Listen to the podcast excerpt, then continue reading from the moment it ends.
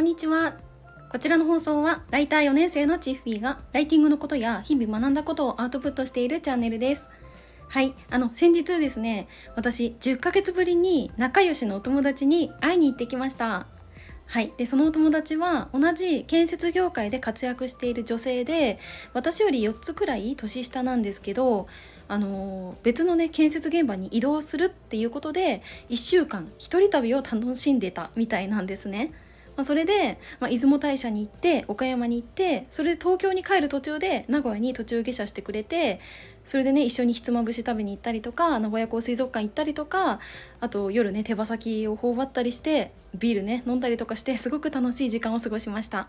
はいそれであの建設業で活躍する女性って最近は増えてきてるなっていう印象なんですけど、まあ、私が工事に携わる現場は、まあ、基本女性は誰もいないとか、まあ、100人くらいいる現場であっても女性が2人3人とかっていうことは結構ざらにあるんですね。なので現場に女性がいるってなると私は本当に嬉しくてあのタイミングをね見計らって話しかけてそれで仲良くなっています。はい、でそのお友達は今はあの開通に、ね、なってるかなって思うんですけどとある高速道路のお仕事で出会いました。はい、で彼女は元請け。私は下請けっていう立場だったんですけど私自身一級土木施工管理技師っていうあの現場監督をする上で欠かせない資格があるんですけどその資格を取って間もない頃でした。本当にまだひよこ状態でしたね。で自分の業務をやるリーダーみたいな立場をやってたんですけど、まあ、毎朝ね朝礼で100人くらい作業員さんたちがいる前であの今日のね、まあ、作業とか、まあ、こういうところあの気をつけましょうとか、まあ、そういうのを話すんですけど、まあ、めちゃくちゃ緊張しててで私がしゃべるとね、まあ、女性の声が本当に珍しいので100人くらいの作業員さんたちが一気に私の方見るんですよね。はいまあねちょっとね誇らしくもありちょっと緊張もしました。で彼女もまだその現場に来て間もなかったし、まあ、現場のお仕事にまだあまりこう慣れていなくってでなんか先輩のね後ろにくっついていろんなお仕事を手伝っている感じだったんですけど、まあ、そんな彼女をね夕方になるとあの事務所の外でね出てあのスマホいじりながら結構黄昏ている感じだったんですよね。まあ、そんなねあの姿を見ながら私はね「お疲れ様です」って言ってあの3時とか4時とかに帰ってたんですけどうんまあ、その彼女とは一緒にお仕事をした時間っていうのも長かったし、まあ、お互いに苦労した話とかやりがいとかそういう思い出話がたくさんできたので本当に楽しい時間をね過ごせました。はい、で今回そのお友達と一緒に話をしていた時に私が気づいたことがあったんですね。あの私はもともと人を頼るとか、まあ、自分一人では到底無理っていうことをあまりこうやってこなかったんですよね。はいもともと人を頼るのが、まあ、苦手っていうのもあると思うし、まあ、そもそも誰かを頼るっていうことに意識が向かないのもあるって思ってます。はい、なので基本一人で何でもやろうっていうタイプだったんですよねこれまで。はいうんでしかもなんかなんだかんだ一人でなんとかなっちゃってたんですよ。はい、なのでなんか悪く言えば器用貧乏だしよく言えばマルチプレイヤーみたいなところはあるねってよく言われます。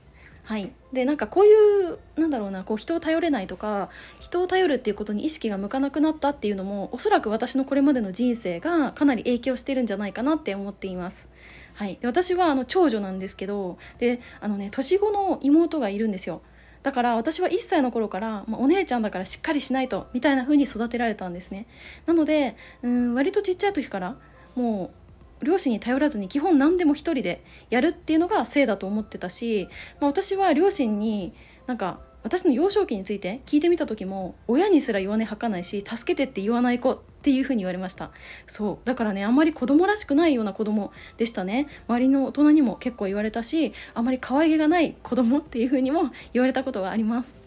はいまあ、そんな感じで、まあ、学生時代も変わらず一人で何でも解決してこう人に頼らずに生きてきたんですけど、まあ、そこで具合が悪くなったっていうことは感じなかったんですよね。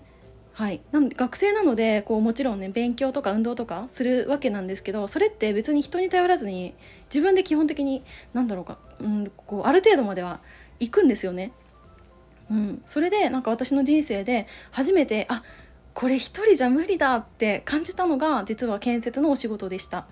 はいでこれ本当に一人でできる仕事の方が少ないしないんじゃないかなって思ってるんですけど、まあ、基本チームでしかできない仕事って日々感じています。はいであのね私結構力持ちであの30キロのお米とか結構実家とかでも運んでって言われて運ぶ感じなんですけどねでこんな力持ちでも現場で言うこう言うと結構雑魚レベルで あの資材とか機材とか全く運べないんですよ。はい、だから周りの職人さんを捕まえてこうすぐ頼らないといけないんですね。ほらなんか、まあ、頑張ってもいいんですけど、まあ、効率よく仕事を進めるためにはもうこうするしかないかなって思っててあとはあのトラブルが発生した場合も同じかなって思ってます。あの建設工事って、まあ、どんなに綿密に計画しても打ち合わせをやったとしてもなんか思いがけないトラブルが結構起こったりするんですよね。まあ、それはなんか住民の方からの、まあ、ちょっとしたクレームをもらうこともあるし、まあ、交通渋滞に巻き込まれてこちらがね頼んでいた材料が全く届かないなんてこともあります。はい、で私があの一番ねこれめちゃくちゃ困ったなっって思ったのが東京都内の現場でした。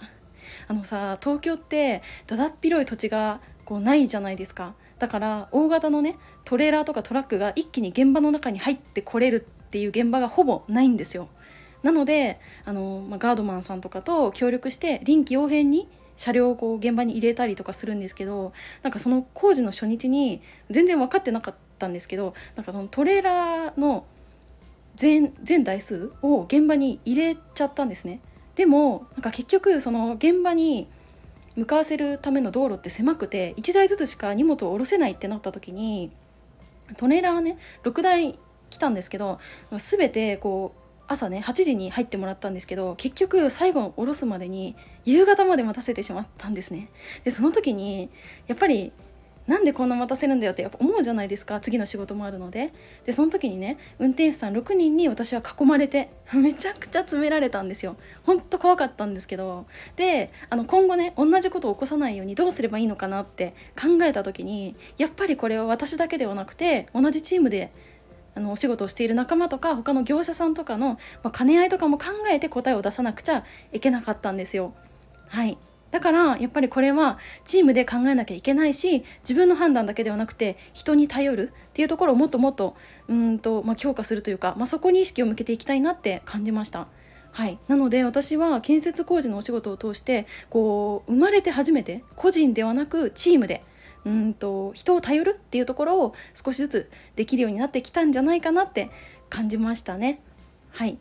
であの最後に私がこうあの目指してるというかまあ、野望みたいなものを聞いていただいてもいいですか？あの、まあ、一方的に喋ります。あの私はあの日本一ヘルメットが似合う女子っていうのを目指しています。はい、で今だとね気温40度近い屋外でお仕事をすることになるんですけど、まあ、そんな日でも私はメイクも手を抜かない。もうバッチリやるしネイルもしていくし髪の毛も巻いていくっていう状態で現場に出てるんですね。でこう日々女子っていうことを忘れないように意識をしています。で最近は本当に可愛らしいなんか現場でこう使えるアイテムっていうのも出ていてあのワークマンとかに行くとね。で例えばヘルメットにつける顎紐がめちゃくちゃこうカラフルなんですよ。めっちゃ可愛いと思って。でだから私は日焼けしないようになんか透明のピンクの顎紐にこうカスタマイズしてヘルメットをめちゃくちゃ可愛く してます。はい。あとね建設工事は基本雨の中でも作業ができるものはやるんですけどその時にやっぱ見た目可愛いのがいいじゃないですか。だからカッパも結構可愛いのを選んでいます。水色とか紫とかあ可愛いなって思うものを着てテンションを上げて作業しています。はい。ねこういうのね結構女性はね大事なんじゃないかなって思います。はい。ということであの今日はあのねライティングが関係ない話したんですけどまあでもまあ、建設関係のことを私は記事にしてきているのでもう3年以上。まあありっちゃありかなということで今日も最後までお付き合いいただきありがとうございました。バイバーイ。